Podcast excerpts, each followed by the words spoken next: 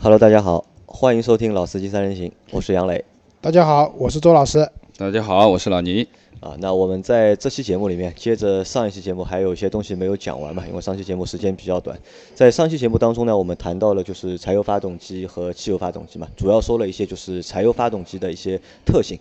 对，柴油优发缺点动吧机，有缺点，对吧？但是呢，我们没有去讨论到就是到底这个一个就是柴油车不普及的一个原因。那这一期呢，开头呢，我们先来讨论一下，就是柴油车为什么普不普及？因为像老倪在上期节目当中说了嘛，在欧洲柴油车的一个普及可能要超过百分之四十啊，我觉得现在已经过半了。啊。老周觉得就是可能四十还不止，但是在中国的话，我觉得如果除除了那些重型车不说啊，就是如果单说轿车的话，可能我觉得这个普及率啊。百分之五都不一定有，啊没有，百分之五也没有，对吧 百？分之五都没有。啊，那我们大家来讨论一下，为什么在中国柴油车，就柴油的轿车或者是 SUV 或者 MPV 不普及的原因有哪些？呃，我先来讲一个啊好你我先觉得说是观念问题，观念问题啊，因为在我们观念啊里面，就是柴油车总给人的感觉是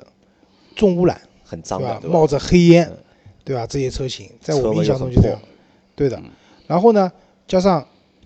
这种观念在了以后呢，因为其实国内啊，当然哈弗啊，就是有一些相对的价位十几万的，包括像那个大通啊，就是有一些不是特别贵的那个柴油车型。但是如果你要买一辆比较好的柴油车的话，比如说奥迪那个奥迪 A 六有那个二点七 TDI 版本的对那个车型，对吧？包括路虎也有，奔驰也有等等，这些车都蛮贵的。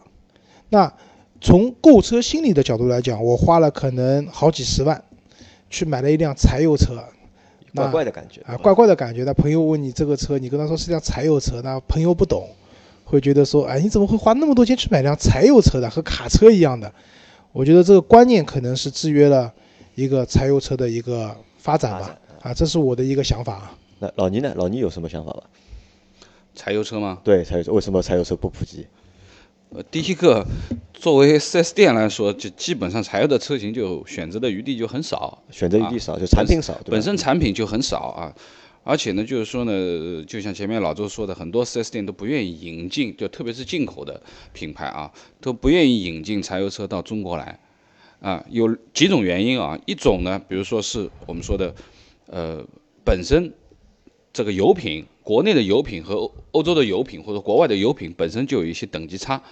那么导致什么呢？可能之前引进过一些柴油车的品牌以后，它的返修率很高，对啊，问这题是有很大可能的。水土不服嗯啊，对吧水土不服，那么导致了他们以后就不愿意引进这个柴油车了，因为问题很大嘛，对不对？那毕竟我们说在欧洲这么大的占有率，那么它所针对的这个柴油清洁柴油的话，是一种高清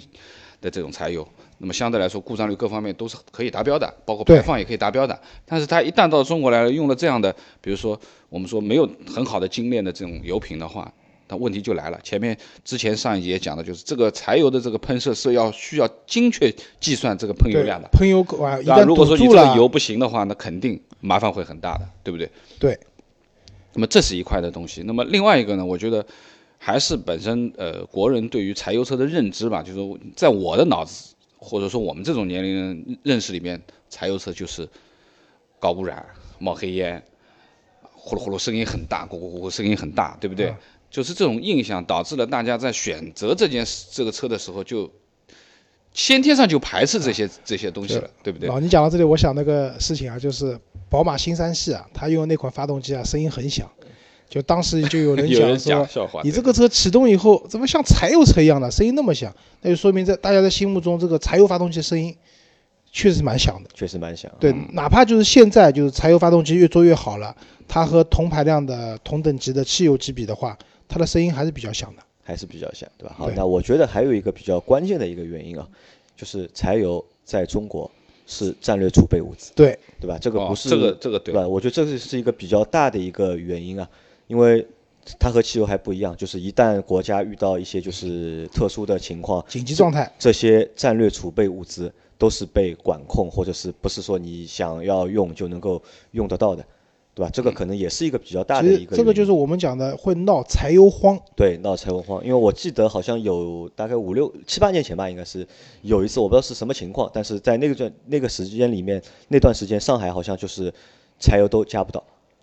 啊，对的，因为我也有印象的。就以前我服务过双龙这个品牌，就我可能很多人都不知道双龙是什么牌子啊。那双龙品牌当时在国内的话，它是基本上每个车系它都有柴油版本的。然后我们开这个车出去的话，蛮提心吊胆的，动不动加油站就不给你加油，说这个现在柴油管控着，就是给你加五十块，最多给你加一百块，是这样。那遇到这种问题的话，那你就算是有钱也好，或者说你这辆车很高级也好，你加不到柴油，对吧？这个是一个问题。对，这使用上会就直接就导致有问题出啊对现了。的，我还想到一件事情啊，可能也是个笑话，就是有一个开柴油车的司机到加油站加油，那么有的油箱你们知道，加油枪是可能左边是加柴油的，右边是加汽油的，然后他呢往那边一停以后呢。对于加油站的工作人员来讲，他们已经习惯了那种大车是加柴油的，这种小车都加汽油的，可能也没有沟通好，就直接把汽油的那把喷油枪插在你的那个油油箱里 面了，加油了。好，这一加进去，啊，完蛋了，车子首先肯定是发动不起来了，然后整个油路全部要清洗一遍。这种事情，你说它是笑话吧，也是，但也真实发生过的。因为我的姐夫有一辆柴油版的神行者，就路虎的神行者，然后我就问他嘛，你当初为什么买这个柴油版的？啊，他当初和我说呢，就是说了很多就是柴油的发动机的好一些处、优点嘛优点，而且他觉得就是买这个车，买这种车，他觉得应该就买柴油版的。嗯但那个车开了大概几年之后啊，我就问他，你觉得这个柴油版的到底好不好？嗯，那他是这样和我说的，就是优点就和我们在上一期节目里面说那些优点基本上都吻合，省油啊，扭矩大啊，嗯对吧？但是缺点是什么呢？缺点是加油不方便。加油不方便因为。其实我们在市区里面，市区里面的加油站里面的就市是区还柴油的好吧工位，不，柴油的工位要比汽油的工位要少。对这个是的，可能就是有四个汽油的工位，然后只有两个就是柴油的工位。那这是因为工位比较少嘛，然后特别是遇到什么的排队的时间会比较长。如果你去你再去加油的时候啊，你遇到一些大车也在加柴油的话，大车的油箱啊，一般都比较，就像上期节目上期节目老师就说了嘛150升，一个一辆车有十个油箱，对吧？啊可能这辆车加满油需要一个小时。对吧？其实我们在加油站的过程当加油的过程当中，最烦的一件事情啊，就是排队。看到很多车都在排队，你这个加油就觉得就不想加了，或者就觉得这是一啊件很烦的事情，对吧？我们在加油的过程中，特别是柴油车，你看，你像前面排队，对吧？排的都是大卡车，对吧？你一辆车，你前面有个四辆车，你你排一排的话，我估计啊，就卡车的话，四辆卡车轮到你的话，没有个半个小时，这个时间肯定是不够的，啊我觉得。这就是让我想到了，就上次和杨磊出去开他宝骏七三零，本来是加九十二号汽油的，实在是排队的车太太多多了。了，对吧？后来我们去加了九十八号汽油，那至少你汽油车你还能选择，对吧？我我选择那个比较贵的九十八块，我加五十块钱先开走再说。但柴油你没办法，如果说工位上面都是大车加油的话，那你只能等。但是我觉得，如果说柴油车多起来了，小车多起来了，那可能有些加油站就会推出，比如说小车的快速通道，对吧，加柴油的快速通道，这个加油枪只给小车加油，那可能会缩短你的一个排队的时间。这个也是取决于这个市场上车子越来越多，然后大家对这件事情越来越重视，那我觉得这是个良性循环。啊，那我有个问题要问老倪啊，就是嗯柴油是国家的战略储备物资嘛？因为老倪当过兵嘛，嗯我们都没有当过兵，为什么柴油是战略储备物资，而汽油不是？嗯、我们说的从正规的列装部队啊里面来看啊，就是我们能看得到的坦克啊、装甲车辆啊，包括我们说的我们说的这个战备的这个军车，基本上都是柴油柴油动力的都是柴油，嗯，啊。呃，可能有一些我们说日常的这种后勤的运输啊，有一些那会是汽柴油油的啊，但是正规的我们说的我们说的作战部队一线啊，我们说的呃整个的这个它的这个车辆体系吧，从战斗车辆到我们说的后后勤的运输车辆啊，基本上都是以柴油为动力的，所以说呢。战备物资，这个柴油也是国家需要管控了。当然，就说是吧？啊所以到一到就是一到紧张的时候啊紧急紧急的 紧急状态下紧急，状态下，肯定对嗯是要优先就是供就是军需，对吧？所以就是那是肯定的嘛。呃，甚至管控柴油也是表明了我们的国家的一个态度，嗯要紧张起来了。啊，这也能够作为一个就是风向标啊来对看，对吧？因为刚刚老倪讲的就是军用的，就是这些柴油，一个是因为那些大家伙都很重，对，嗯汽油拖不动，拖不动的。要用柴油这样大扭矩去拖动。另外一个呢，就是这个也跟柴油和汽油的区别，就是汽油易挥发，然后打个比方讲，如果说你军车的话，或者在打仗的时候，一颗炮弹或者一颗子弹打到油箱上会爆炸的，柴油是不会的。所以对于作战部队来讲的话，用柴油的车辆对本身里面的驾驶者来说会更安全。就更安全，对吧？对。啊，好，那我们就是把就是上期剩下一部分，就是为什么柴油车不那么普及的内容，差不多也说完了。那我觉、嗯我觉得反正到后面吧，看吧，就是觉得我我认为也不会有太多的一个就是普及的可能性了。我觉得，我不觉得，你不觉得？不一定哦。我觉得有可能的，呃，这个完全取决于，就像上期节目我们讲的一个生物柴油这样的一件事情，因为柴油之所以紧张或者怎么样，倒也并不是说我们的柴油真的不够了，很多时候是表明一种态度，或者说真的遇到紧急事态了，需要大量的放在其他的途径去使用，你民用车辆就无法用。但是如果说像生物柴油，中国对吧，地大物博，对吧，就是生物柴油参除费油其实也很多的。如果说这个技术真正的去推广开来了，有更多的渠道去获得我们使用的柴油，那就像我们现在新能源嘛，我前两天看了一篇文章讲，二零一八年是新能源汽车的元年，我也不知道这篇文章在讲些什么东西，但至少是说政策上啊各方面啊，呃，希望就是说新能源车可以更普及。那么柴油我觉得也是一样的道理，如果说生物柴油也好，或者说其他方面也好，我们把柴油这个车子国家重视它了，也希望大家更多的去使用这个相相对其实是清洁的这样的一个能源的话，那它普及开来，从可能从十几万就是十万左右的这种车，一直到豪华车，都会有这些版本。好吧，那我觉得这个还是取决于厂家了，就是厂家如果能够推多推整柴个油一个车市场环境对以及柴油车相对应的这些供应链，如果说都完善起来完善的话，话加上有一定的政策去扶持，打个比方讲，柴油车购置税减半，对，因为它本身其实油耗低嘛，它也符合半个新能源的这种标准了，对吧？如果有些这样的政策的话，那我觉得柴油车也有可能是可以普及起呃来的。但我觉得还相对来说还比较难吧，因为国家现在还是在提倡新能源嘛，啊呃对可能还是往电的方向去考虑嘛，对吧？啊也对不太会去大力扶持，就是也不太可能开倒车嘛，好吧？那这部分内容我们就先到这里啊。那我们来谈谈什么呢？就是谈谈言归正传，说一下自己我们要说的内容，就是冬天了，现在就是天现在冬呃越来天越到冷了嘛，，越来越北方冷了，对，北方现在已经很多地方已经开始下雪了，对吧？我们虽然说在南方，但上海的冬天其实也是蛮冷的，蛮也是蛮冷，气温也就在个就是几度左右，大概甚至到零度。对零度到零度到十度之据间嘛。说是这个星期日会下到零下二度啊对，，呃这个星期大家会做好会准降温，备，对吧？？好，那在冬天的时候啊，就是我们可能有一个感觉，在冬天时候开车啊，其实是一件就是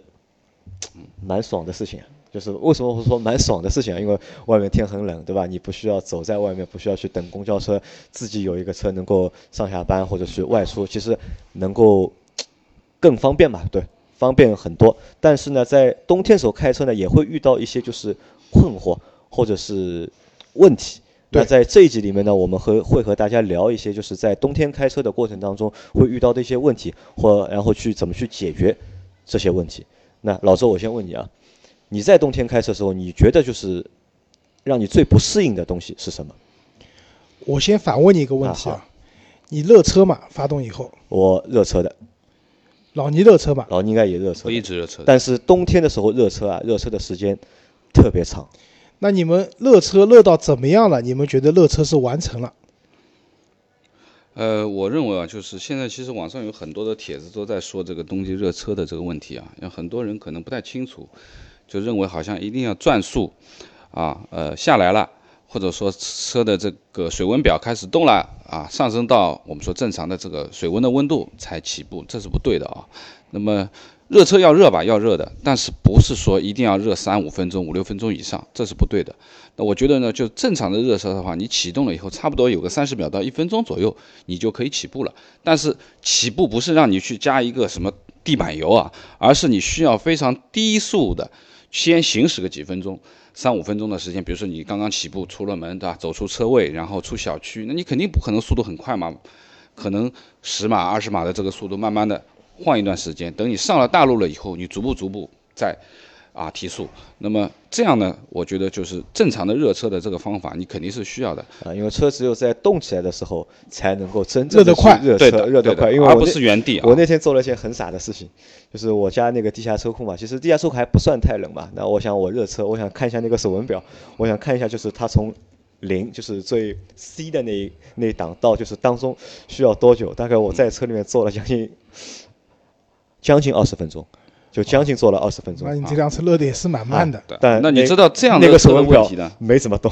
啊，不是水温的问题，而是你这样去热车，对车子是有一定的损伤的。为什么呢？就是说，呃，第一个就是说，我们在这种怠速的这种状态下面，嗯那我们现在都是直喷的发动机或者电喷的发动机。其实你这样子的话，如果说你这样的长时间的这样的怠速的去运行的话，其实是会增加你的积碳量的。对的，会增加你的积碳量。这个对于你长期这样的话，你肯定你发动机就要抖了，啊。那么我觉得就是说，热车的前面的讲的，一定是要让它刚开始的时候缓慢的去行驶起来，等到车温水温表回到正常的标准了以后，你才按照你正常的驾驶习惯去行驶它。其实呢，老倪那个呢，我认为是理性热车，理性热车，啊你那个是过度热过头车，热车，啊我呢不热车。因为你那个车有那个配置嘛，对吧？不是的， 不是那个配置啊，是因为我们那个小区开出去比较困难，就是基本上我从我的停车位到开到小区门口出去，我要开五分钟。那这五分钟就像老倪讲的，是一个很缓慢的低速的低速的行驶，五公里左右的，因为小区规定限速五公里嘛五，十都可以。对吧？那周老师又是个非常遵守交通规则、遵守规矩的人，所以我就五公里在小区里面开，我开五分钟。等我到上到主路以后呢，我的热车就完成了。我原地不热车，因为我觉得没有必要。嗯，因为原地热车也是怠速，我小区里面正常五公里走也是怠速在走，加一点小油门，我觉得这样反而更好。这样更好，对吧？哈，对那前面我们说了，就是老倪和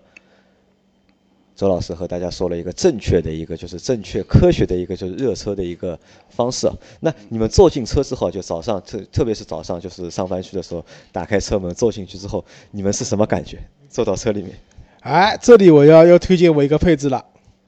座椅加热。座椅加热就冷嘛，其实就是冷，对吧？就是座椅也冷，方向盘因为也冷，因为是这样，大家知道，就是车子开热空调啊，其实是把发动机的热量吹到那个车内来。对，那好处是这种做法呢，基本上不费油，不像你夏天开冷空调是靠压缩机制冷的，可能你正常用的话要比正常开的话多一个油。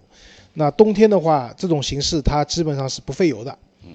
但缺点是什么呢？因为你刚开始发动的时候，发动机是冷的，这个时候没有热量，而且我建议那些就是车型，就是比如说像宝马的车子，它默认空调是打开的，你上车冷车的时候把热空调关掉。关掉。为什么？因为你热空调开着，它等于在把发动机热量在往外抽，这个时候会延长发动机变热的这个时间的，其实对发动机是不好的。对，所以这个时候应该关掉。那么这种时候，你刚坐进车，车里面很冷，对吧？然后发动机又没有热量，怎么办？座椅加热。座椅座椅热加热制的很快的，基本上你打开以后三十秒就开始暖了，整个后背，然后整个屁股，对吧？都会非常暖。但老倪的车有座椅加热，我没有对吧座椅加热我你没有，我的车也没有，对吧？然后方向盘，你那个车有方向盘加热功能吗？没有，没有，对吧？那你其方向实盘加热基本上到很高档的车 才有。因为方向盘，我觉得方向盘加热，我觉得有时候觉得在冬天的时候，觉得也是蛮有用的一个东西，对吧？ 有体感嘛，就是在冬天的时候开车体感会比较冷，那这是一个让我们就是比较困惑的一件事情这。是一个奢侈的配置啊了啊，奢侈的配置啊对不吧啊是一个对的豪华配置，是个那可奢侈的配能置。这个有办法解决吧，就是如果没这个配置的话，可能也就戴手套。戴手套， 对吧？对，其实我是觉得啊，方向盘加热我不倒不是很想要，嗯我想要个方向盘制 冷。为什么？就夏天太碰到烫，对吧？就是不管你车子是深内饰、浅内饰啊，方向盘总是黑的，嗯对吧？方向盘大部分的都颜色都是黑色的，对，不管你是皮的也好，塑料的也好，好，那我们这个先过去啊，就是上车之后会觉得车很冷，对吧？如果你嗯有那些加热配置的话，那就 OK 了。如果没有加热配置呢，那我我们就建议就是用一个合理的就是热车的一个方式，让发动机尽快热起来，然后让热空调吹起来，那可能嗯就能够啊这里还推荐一个土豪的办法，其实用热空调你也可以打开那个 AC 这个按钮的，嗯用压缩机来制热也是可以的，呃压缩 AC 也可以制热，对吧？都可以制热哦的。我一直以为 AC 只能制冷不能制热，对的，但是这个时候，因为我以前比亚迪秦，你知道吧？因为它没有发动，就是电动嘛，就发动机不运转的情况下，发动机打开以后是靠那个用电子空调制热的，但是那个能耗非常高，就是可能就是你用冷空调的话，你打开 AC 的话，百公里油耗多一个油；开热空调的话，我觉得至少多两个油。多两个油哈。那我们当热车热好开出去之后啊，一般我会遇到第二个问题，嗯就什么呢？就车里面已经热了，但外面呢很冷，如特别是再加上如果下雪或者下雨天的时候，这个车窗里面起雾，就非常容易起雾。你们不知道你们有没有这样的一个经历啊？啊，肯定会有起雾这件事情，肯定会有。老倪说老倪的车没有，对吧？比较少。老倪的车比较酸，但我不知道为什么我的车就特别容易就是起雾，特别是在就是车内温度和车外温度就是温差比较大的情况下面。这个我觉得还从起雾的原理来讲，起雾的话，一个是内外的温差的问题，第二第个二个问题是是啊湿湿度，气、湿度对吧？湿度，对你可能就是杨磊，你就是呼吸出来的这个气息啊比较湿润，比较湿润啊。那老周一般怎么解决这个问题？开空调啊，开空调？因为嗯空调都有吹挡风玻璃这一个档位的，嗯对吧？然后就是空调吹了以后，我的经验是这样的：通常情况你开暖气，对，吹玻璃，嗯基本上就可以解决这问题了。但是有极端情况的，就暖气都解决不了了，就是车子里面坐满了人，然后大家呼出来的气息都比较湿润，那你只能开空调，这个时候只能开冷空开调冷空了，调嘛，没啊错。用冷空调吹那个玻璃，玻璃啊就很快就可以其做到实把现在外面雾有气去很掉。多的这种呃小的这个雾呃这种防止起雾的这种，呃，杨磊，你啊不我是买了吗对，？我买了一个，啊就可是以淘宝在上买了一个，就是那种就是喷剂嘛，就是对涂在就喷在那个前前挡挡风内上面内和侧那个后视镜上面，然后用干布擦一下。对嗯然后我发现就是效果的确有，但也有缺点。这个东西，这个东西呢，就是起雾的确是不起雾了，但是它其实是一层，就是其实它会凝结水珠是吗对？也不凝结出去，会有一层东西，就是在玻璃窗上你会看得蛮清，特别是当你涂的不均匀的时候，如果你涂的不均匀，在太阳上面一照，对吧？你会觉得你这个车窗啊，非常的脏，而且这个东西也是有时效性的。哦，怪不得我昨天坐你的车，觉得这个车好脏啊，啊，前其挡实玻璃。啊，其实就是因为我喷了那个东西，因为我自己擦嘛，可能擦的不是不太均匀、不太仔细，所以就是会有一滩滩像类似于水渍一样的啊，东西可以对看到。嗯我昨天感觉到了，我还以为是玻璃脏啊，那我明白了。啊，那这其实也是一个就是我们在冬天开车会遇到的一个问题啊。然后第二个问题是什么呢？还是因为就是车内和车外温差比较大，就是我们在温差大情况下，我们一般都不愿意开窗嘛，只是开空调。那这个时候呢，就可能会导致车内的空气啊的质量会比较差，对吧？嗯，我觉得呃，其实呢，正常现在呢都是自动空调了啊，就是你把它放在 out 上面，其实它是可以帮你自动切换这个呃内循环和外循环的。当然呢哦你我觉你的得车比较高级，可以，不是所有车都可以的。呃，当然呢，就是说呢，其实长时间的一直处于内循环的状态啊，你肯定人在呼出二氧化碳嘛，那浓度达达到很高的浓度时候，你会觉得有点不适，甚至于说觉得很闷啊等等这种情况。那么建议你就是说是呃开一段时间以后呢，要开启一下外循环，稍微让它进来一点新鲜空气，然后再恢复到内循环，啊，这是肯定是需要的，不能够长时间的这个在内循环中。像我的确车默认外循环，就之前那辆明锐也是的，它是默认外循环，嗯，没有自动切换的，所以我基本上就用外循环。你基本上就有外循环，对吧？对。那我是会把天窗啊，就是开条开条缝，缝就屁对股可以让它翘起来嘛，就开条缝啊这也是一呃个保办持法一个就对是空气的一个循环。嗯对，这也是一个办法、我啊。我是这样的，我是驾驶座的这边的玻璃窗，我会开一条缝，一条很小的缝，嗯然后你也不会感到特别冷，但是呢，空气可以有一个交换，嗯，然后里面空调呢继续制热，这样的话呢，你也不冷，空气也能换，这也蛮好的。也是一个办法，也是个对解决办法哈。那现在有第三个问题来了，第三个问题是什么呢？那我们在开在路上的时候，冬天，南方地区相对来说还好一点，最多就是下雨，下雪的几率比较小一点。嗯但北方地区下雪，路面结冰，对吧？那这个可能也是一个就是冬天开车啊，就是很大的一个安全的一个隐患。我觉得南方地区啊，虽然下的少，但是上海有过一个例子的，有一年下大雪，那天出门的车子基本上都撞了，都在撞都在高压上面，我们开玩笑说在高压上面溜冰，因为我我有们印象，我有印象。我们没有开这种路面的的经验，验，对对对，就是这个也是我因为我我想做这期节目的一个原因嘛，所以我建议南方的朋友们啊，如果说明你早上一早起一一觉醒来发现哇，外面白茫茫的一片，对吧？那天你就请个假，在家里面欣赏雪景就好了。或者那天你就公共交通出行吧，公共因为交通你没有这种开雪地的这种，这个因为其实我雪同意不可怕，怕是怕雪被压了以后变成水又结冰，这个时候其实我们是没有开这种路面的经验的，是很容易出事故的。老倪有没有开就是雪地的经验？我一直开啊，你我一直原来开在啊北京就开车嘛，那开雪地的话，有什么需要注意的吗？或者开一些结冰的路面？